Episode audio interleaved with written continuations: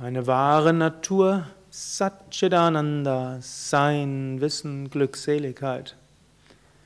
Das ist die tiefe Erfahrung der großen Meister. Das ist vielleicht die Ahnung von denen, die auf dem spirituellen Weg sind. Es ist das, aus dessen Tiefe wir schöpfen können.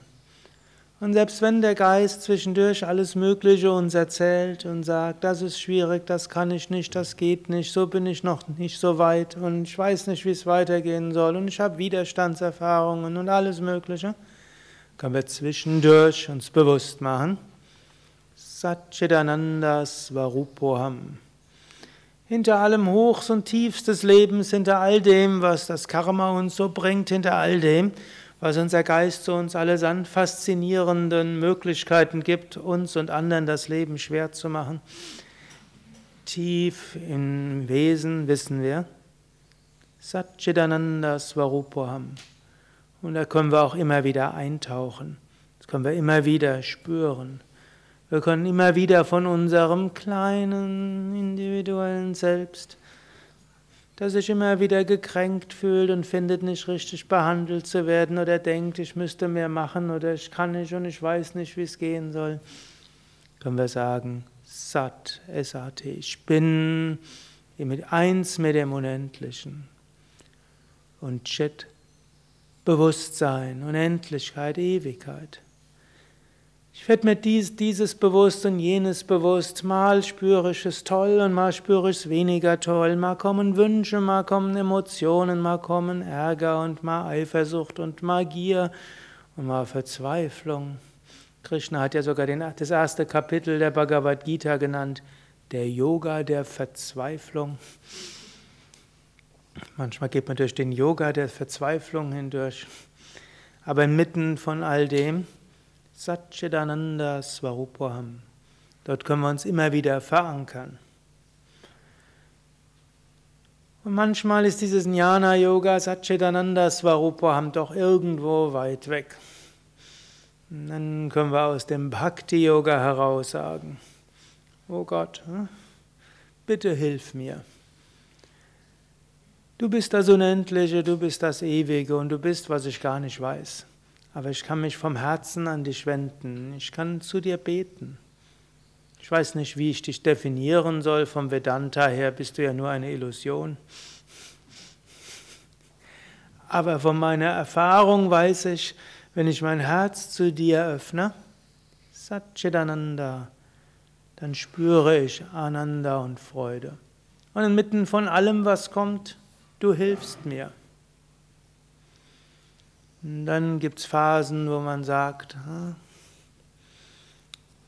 mit diesem Bewusstsein, mit Gott, ist das nicht alles nur Illusion. Aber mindestens eines gibt's, Raja Yoga, ich kann an meinem Geist arbeiten. Über Meditation, Asanas und Pranayama. Und ich weiß, es hilft ob wir, das ob wir die Wirkung definieren müssen über schulmedizinische Prozesse und Ausschüttung von Glückshormonen und irgendwo äh, sportliche Trainingslehre und Stresstheorie und psychosomatische Funktionsaktualisierung und irgendwo es passiert was mit dem Hirn, jemand, der lang genug Yoga und Meditation, der präfrontale Kortex wird größer und stärker stimuliert und die Hirnmasse ändert sich tatsächlich. Ein Mensch, der Yoga und Meditation, da passiert etwas im Hirn und in den Genen und überall sonst. Dann sagt der Jnana-Yogi, alles nur Illusion, im Traum ist das alles vorbei, im Tiefschlaf auch. Und wenn ich meditiere, erfahre ich Satchitananda Svarupaham.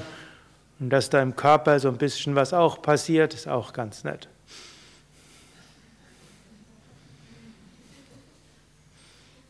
Und dann sagen wir Karma Yoga. Am schönsten ist es doch, wenn wir uns verbinden mit anderen Menschen. Am schönsten ist es doch, wenn wir erfahren, wir können jemand anders helfen. Am schönsten ist doch, wenn wir merken, wir können was Gutes tun für andere.